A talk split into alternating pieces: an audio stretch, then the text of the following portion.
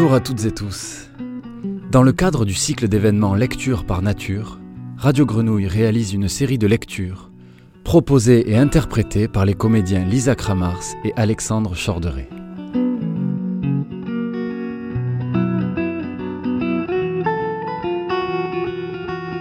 Voici une lecture d'un extrait de King Kong Theory de Virginie Despentes par Lisa Kramars.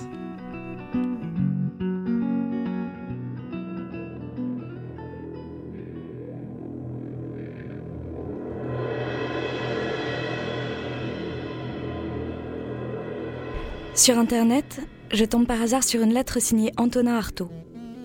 Une lettre de rupture, d'éloignement en tous les cas, adressée à une femme qu'il déclare ne pouvoir aimer. J'entends bien que dans le détail, son affaire doit être compliquée, mais à l'arrivée, ça donne ça. J'ai besoin d'une femme qui soit uniquement à moi et que je puisse trouver chez moi à toute heure. Je suis désespérée de solitude. Je ne peux plus rentrer le soir dans une chambre seule et sans aucune des facilités de la vie à portée de ma main. Il me faut un intérieur, et il me le faut tout de suite, et une femme qui s'occupe sans cesse de moi pour les plus petites choses. Une artiste comme toi a sa vie et ne peut pas faire cela. Tout ce que je te dis est d'un égoïsme féroce, mais c'est ainsi. Il ne m'est même pas nécessaire que cette femme soit très jolie. Je ne veux pas non plus qu'elle soit d'une intelligence excessive, ni surtout qu'elle réfléchisse trop. Il me suffit qu'elle soit attachée à moi. Depuis petite, depuis Goldorak et Candy, qui passaient à la suite à la sortie de l'école, j'ai la passion d'inverser, juste pour voir. J'ai besoin d'un homme qui soit uniquement à moi et que je puisse trouver chez moi à toute heure. Ça sonne tout de suite différemment. L'homme n'est pas là pour rester à la maison ni pour être possédé. Il n'y a personne alentour qui soit politiquement assigné à sacrifier sa vie pour adoucir la mienne. De la même façon, je ne pourrai jamais écrire en toute bonne foi égoïste Il me faut un intérieur tout de suite et un homme qui s'occupe sans cesse de moi pour les plus petites choses. Si jamais je rencontre pareil homme, c'est que j'aurai les moyens de le salarier. Ma puissance ne reposera jamais sur l'inféodation de l'autre moitié de l'humanité. Un être humain sur deux n'a pas été mis au monde pour m'obéir, s'occuper de mon intérieur, élever mes enfants, me plaire, me distraire, me rassurer sur la puissance de mon intelligence, me procurer le repos après la bataille, s'appliquer à bien me nourrir. Tant mieux. Il y a eu une révolution féministe.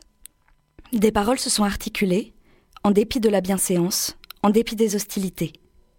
Et ça continue d'affluer. Mais pour l'instant, rien concernant la masculinité. Silence. Ça commence à bien faire. Le sexe prétendument fort, qu'il faut sans arrêt protéger, rassurer, soigner, ménager, qu'il faut défendre de la vérité, que les hommes sont des lascars comme les autres, et les hommes, que les femmes sont des lascars comme les autres, et les hommes des putes et des mères, tous dans la même confusion. Il y a des hommes plutôt faits pour la cueillette, la décoration d'intérieur et les enfants au parc, et des femmes bâties pour aller trépaner les mammouths, faire du bruit et des embuscades. C'est chacun son terrain. L'éternel féminin est une énorme plaisanterie. On dirait que la vie des hommes dépend du maintien du mensonge. Femme fatale, bunny girl, infirmière, lolita, pute, mère bienveillante ou castratrice. Du cinéma tout ça. S'affranchir du machisme. Ce piège à con ne rassurant que les maboules. Admettre qu'on s'en tape de respecter les règles des répartitions des égalités.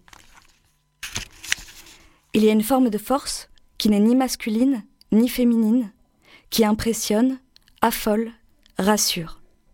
Une faculté de dire non, d'imposer ses vues, de ne pas se dérober. Je m'en tape que le héros porte une jupe et des gros nibards ou qu'il bande comme un cerf et fume le cigare. Le féminisme est une révolution, pas un réaménagement des consignes marketing, pas une vague promotion de la fellation ou de l'échangisme. Il n'est pas seulement question d'améliorer les salaires d'appoint. Le féminisme est une aventure collective pour les femmes, pour les hommes et pour les autres. Une révolution bien en marche. Une vision du monde. Un choix.